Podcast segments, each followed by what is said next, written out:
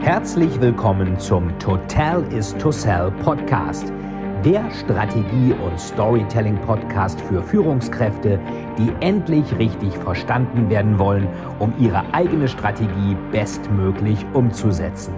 Hier dreht sich alles rund um Ihre eigene Story und Strategie für Ihr persönliches Happy End. Viel Spaß!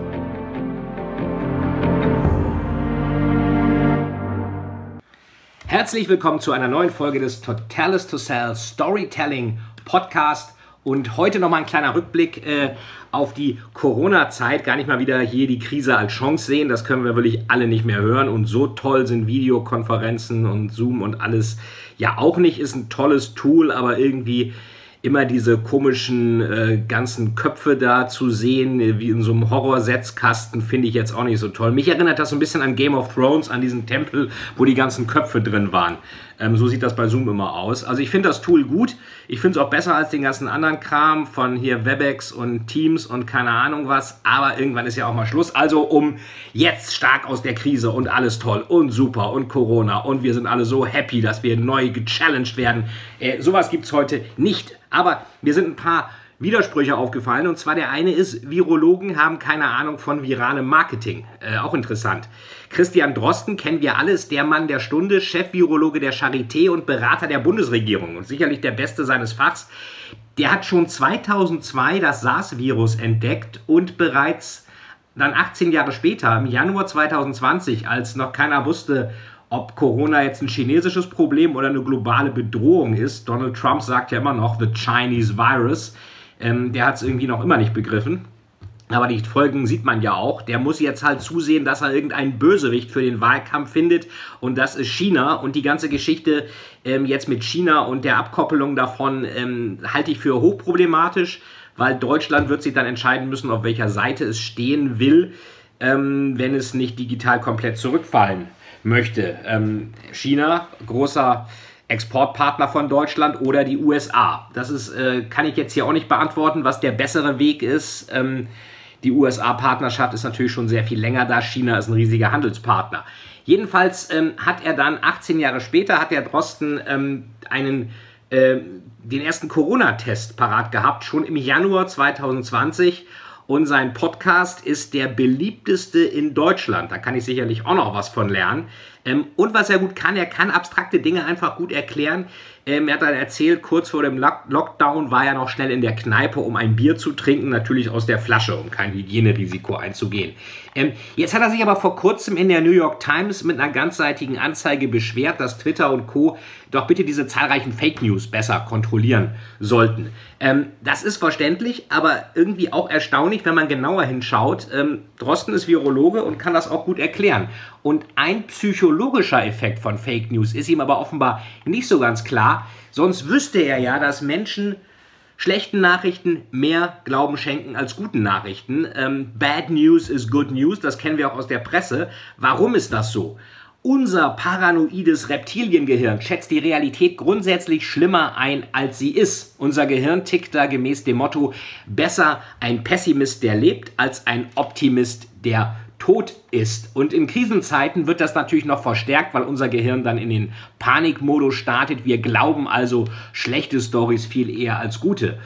Und je angreifbarer dabei die ursprüngliche Story ist, desto mehr schmückt unser Gehirn natürlich ähm, die Story zu einer Horrorstory aus. Und das, was Drosten da eigentlich als Fake News bezeichnet, das sind nichts anderes als Gerüchte. Die haben sich Menschen aber seit Urzeiten erzählt. Und Fake News zu verbieten, das ist in etwa so, als wollte man den Menschen Klatsch, Tratsch und damit die Kommunikation untereinander verbieten. Das ist natürlich ein hoffnungsloses Unterfangen. Ähm, insofern sind Fake News eigentlich auch wie Viren. Fake News sind ja oft gute Stories. Ansonsten würden wir da nicht so viel zuhören. Und gute Stories sind auch wie Viren. Was haben denn Viren? Was haben gute Stories? Eine hohe Followerzahl. Sie sind zweitens, wie man im Marketing sagt, sticky, also sie haften, das macht das Virus auch, verschwinden nicht so schnell wieder. Und drittens bringen sie andere dazu, die Stories weiterzutragen bzw. zu sharen. Also es geht viral. Das Ganze geht also viral. Insofern verhält, halten sich Fake News wie ein Virus. Und wo kommt wohl der Begriff virales Marketing her? Natürlich aus der Medizin, nicht umgekehrt. Also ähm, Christian Drosten und Cody müssten nicht weiter schauen als in ihren eigenen Fachbereich, um zu erkennen, wie Fake News überhaupt funktionieren. Die Frage ist, wie wird man Fake News los? Ihr kennt vielleicht alle die Story mit McDonald's. Denen wurde mal unterstellt, sie würden Regenwürmer in die Hamburger reintun. Und jetzt kann man sagen, nein, machen wir nicht. Wir sind ethisch, wir sind umweltfreundlich, würden wir nie tun. Unsere Konsumenten stehen an erster Stelle. Ähm, hätte wahrscheinlich keiner geglaubt, weil der Vorwurf an McDonald's war ja, um Geld zu machen, macht ihr alles. Und dann haben die gesagt, okay, wenn die uns also für kapitalistische, ich sag mal auf gut Deutsch, Arschlöcher halten, müssen wir das insofern bedienen, dass wir sagen, das wäre überhaupt nicht kostenwirksam. Ähm, gibt es Regenwürmer in Massenproduktion? Nein. Wo gibt es Regenwürmer? In Anglergeschäften. Was kosten die? Deutlich mehr als Rindfleisch. Also wir wären doch bescheuert, wenn wir jetzt Regenwürmer nehmen, die viel teurer sind als Rindfleisch. Über das Ganze dahinter, Massentierhaltung, Schlachthöfe, müssen wir nicht reden, dass das daneben ist. Aber die haben einfach gesagt, ihr haltet uns für einen bösen kapitalistischen Konzern und so ein böser kapitalistischer Konzern nimmt doch nicht teure Regenwürmer, wenn er viel günstiger Rindfleisch nehmen kann. Und das hat dann auch funktioniert. Also ähm, Fake News kann man am besten durch eine klare, eindeutige Story und Statements äh, widerlegen, die nicht missverstanden werden können. Denn ich sage es immer wieder, wie eine Story beim Empfänger ankommt, entscheidet der Empfänger und nicht der Sender. Und äh, wenn Virologen halt keine klare, gute Story über ein Thema erzählen, erzählen im Internet tratschende Menschen eine klare, aber schlechte Stories. Von daher, was heißt das? Anstatt der Hydra, Fake News, der Fake News Hydra, ihr kennt ja die Hydra, dieses Monster, du schlägst einen Kopf ab, es wachsen zwei nach. So ist das ja bei Fake News auch, weil die halt ähm, sticky sind, weil die sich weiter verbreiten und weil die auch weiter geshared werden. Das ist ja auch in der Social Media ist das ja so, wenn etwas ähm, den Leuten gefällt, dann ist das super. Wenn sie es auch noch kommentieren, also zu ihrer Sache machen, noch besser. Wenn sie es teilen, noch viel besser. Das machen Viren auch. Dann geht etwas viral. Wenn man also Fake News kontern will, dann muss die Aufgabe sein, unmissverständlich und krisensicher zu kommunizieren. Und in diesem Fall heißt krisensicher wirklich idiotensicher. Ansonsten gilt das, was der große General von Moltke schon sagte, was missverstanden werden kann, wird missverstanden und Coronavirus und Fake News gehen gemeinsam viral. Ja, mich, würde mich interessieren, was ihr davon haltet. Ähm, ich denke, da kann man sicherlich einiges aus dem Marketing auch noch lernen. Ähm, und eine zweite Sache sind diese ganzen Verschwörungsleute, die jetzt gerade gucken, wer ist eigentlich der Oberschurke? Das ist so das zweite Thema für heute. Ich bin natürlich großer Fan von Verschwörungstheorien. Mein erster Thriller, Das große Tier, 2010 bei Kiepenheuer und Witsch erschienen, ähm, hatte ich damals gepitcht mit dem Spruch Wall Street trifft Da Vinci Code, weil da so ein bisschen Verschwörung und Finanztransaktionen zusammenkommen. Ähm, ich habe natürlich vorher Dan Brown auch gelesen. Ich habe Illuminatus von Robert Wilson gelesen. Da tauchten die Illuminaten ähm, auf, genau wie in dem tollen Film 23. Wer den nicht kennt, unbedingt gucken mit August Diehl. 23, da geht es um einen jungen Hacker, der für den KGB in Ostberlin spioniert und da in so ein ähm, ganz tiefes Dickicht gezogen wird und sich dann auch an einem Tag selbst umbringt. Ich glaube, mit dem Auto irgendwo gegenfährt, als dann alles vorbei ist. Und das ist interessanterweise immer die Quersumme von solchen Daten ist immer 23. Gründung der Bundesrepublik 23, wenn ihr das mal berechnet. Oder 11. September 2001 kann man auch die 23 draus machen. Manche sagen 23 deswegen, weil 2 und 3 ist 5. 5 ist die Zahl des Menschen, haben wir auch im Pentagramm drin ähm, und so weiter. Der Verschwörungsthriller par excellence bleibt für mich aber Umberto Eco das Foucault'sche Pendel. Ähm, da sind drei Mailänder Verlagslektoren und äh, die kriegen von ihrem Chef den Auftrag, sich eine mehrbändige Weltverschwörung auszudenken, um die Buchverkäufe des Verlags anzukurbeln. Ähm, ja, am Ende wird man sehen, was dabei rauskommt. Äh, verrate ich jetzt noch nicht. Wer es nicht kennt, unbedingt lesen. Aber natürlich haben in Zeiten von Krisen Verschwörungstheorien Hochkonjunktur, weil wir suchen nach einem Schuldigen. Sei es irgendwie früher zionistische Weltverschwörung, seien es die Hexen, die an der Pest schuld waren. Dann gab es äh, innerhalb, äh, ich glaube im 17. Jahrhundert, 16, 1600, 1700, irgendwann gab es mal eine kleine Mini-Eiszeit. Es wurde also kälter, die Ernten wurden schlechter und man sagte dann, daran sind sicherlich die Hexen schuld. Aber jetzt kommen auch so Ex-Radio-Stars wie Elmar Hörig vom SW F3 oder Patrick äh, Linnen vom WDR 2, Ken Jebsen vom RBB kommen auch mit eigenem Thriller-Material aus der Deckung. Xavier Nadu macht das schon länger, das fällt gar nicht mehr groß auf. Aber jüngstes und auffälligstes Beispiel ist Attila Hildmann.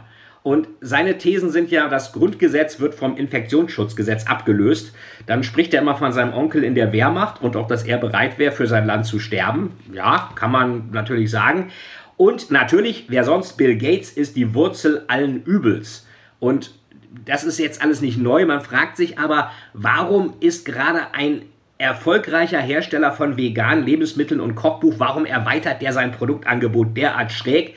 Ähm, der Schuss ging ja bekanntlich nach hinten los. Zahlreiche Lebensmittelhändler wie Kaufland nahmen die Produkte von Hildmann aus dem Programm, zeigten sich als äußerst befremdet und äh, auch der Spott war ihm gewiss. Also ähm, bei Twitter und in den Kommentaren standen dann auch so Sachen, ja, typisch, wenn sich von RTL hochgezüchtete B-Promis zu internationalen Zusammenhängen äußern. Vegane Ernährung führt halt zu schlechter Durchblutung des Gehirns und äh, der hat wohl zu oft mit der Pfanne aufs Fressbrett gekriegt. Das waren noch die freundlicheren Kommentare auf Twitter und Co.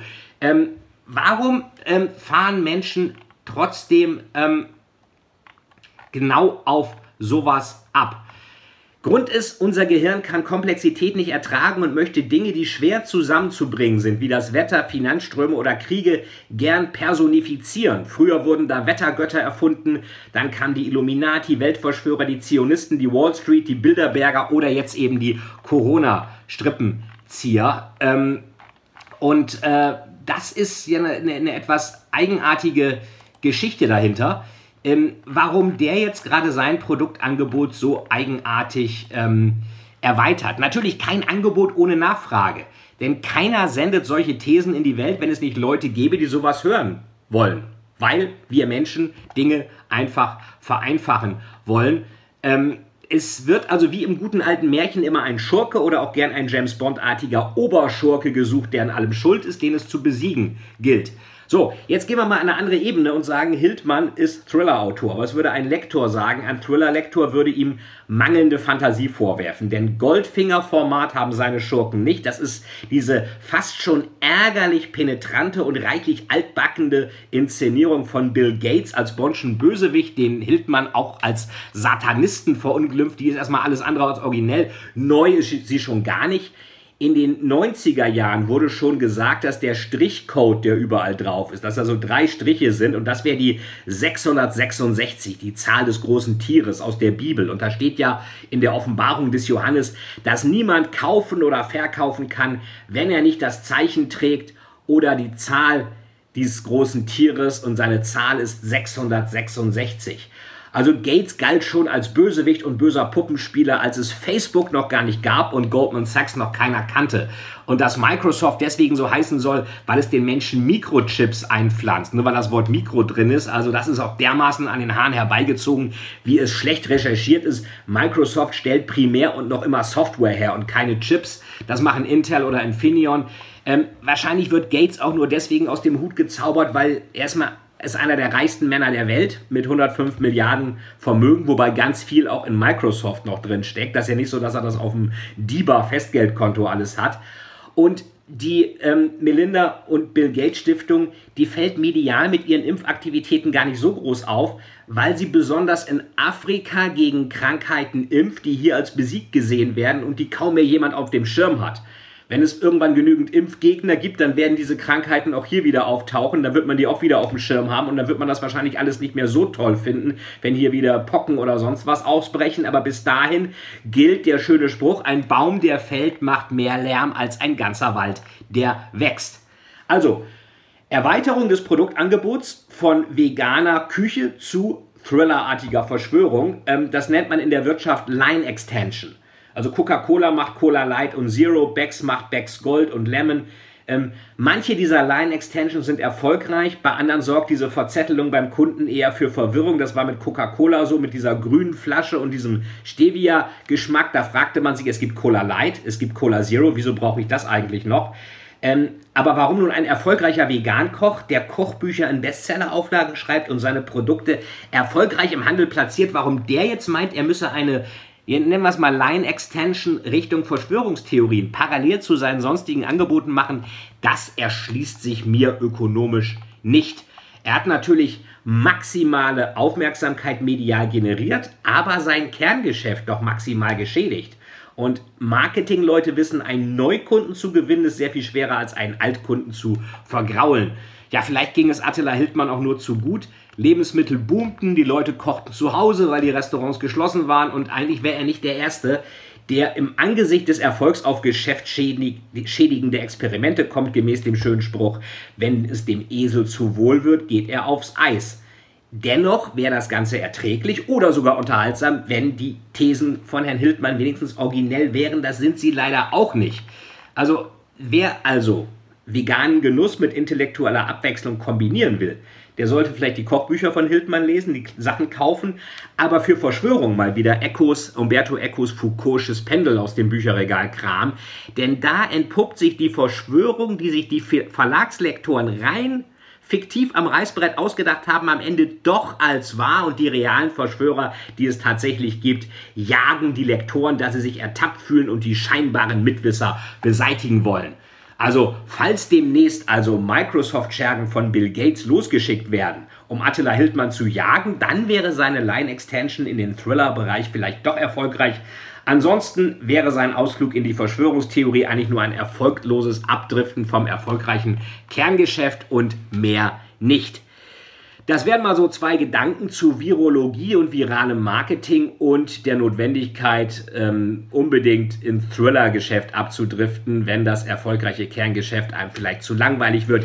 Mich interessiert natürlich, was ihr davon haltet, was eure Meinung dazu ist. Schreibt mir das gerne in die Kommentare, gebt mir auch gerne eine Bewertung hier bei YouTube und bei iTunes im Podcast.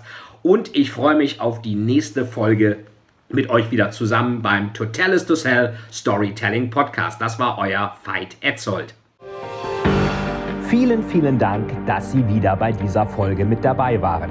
Wenn Ihnen die Folge gefallen hat, würde es mich sehr freuen, wenn Sie mir eine Bewertung bei iTunes hinterlassen, damit ich sehen kann, ob Ihnen diese Folge geholfen hat und damit ich noch mehr Menschen bei ihrer Story unterstützen kann. Jetzt wünsche ich Ihnen noch einen erfolgreichen Tag und wir hören uns beim nächsten Mal. Ihr Veit Etzold.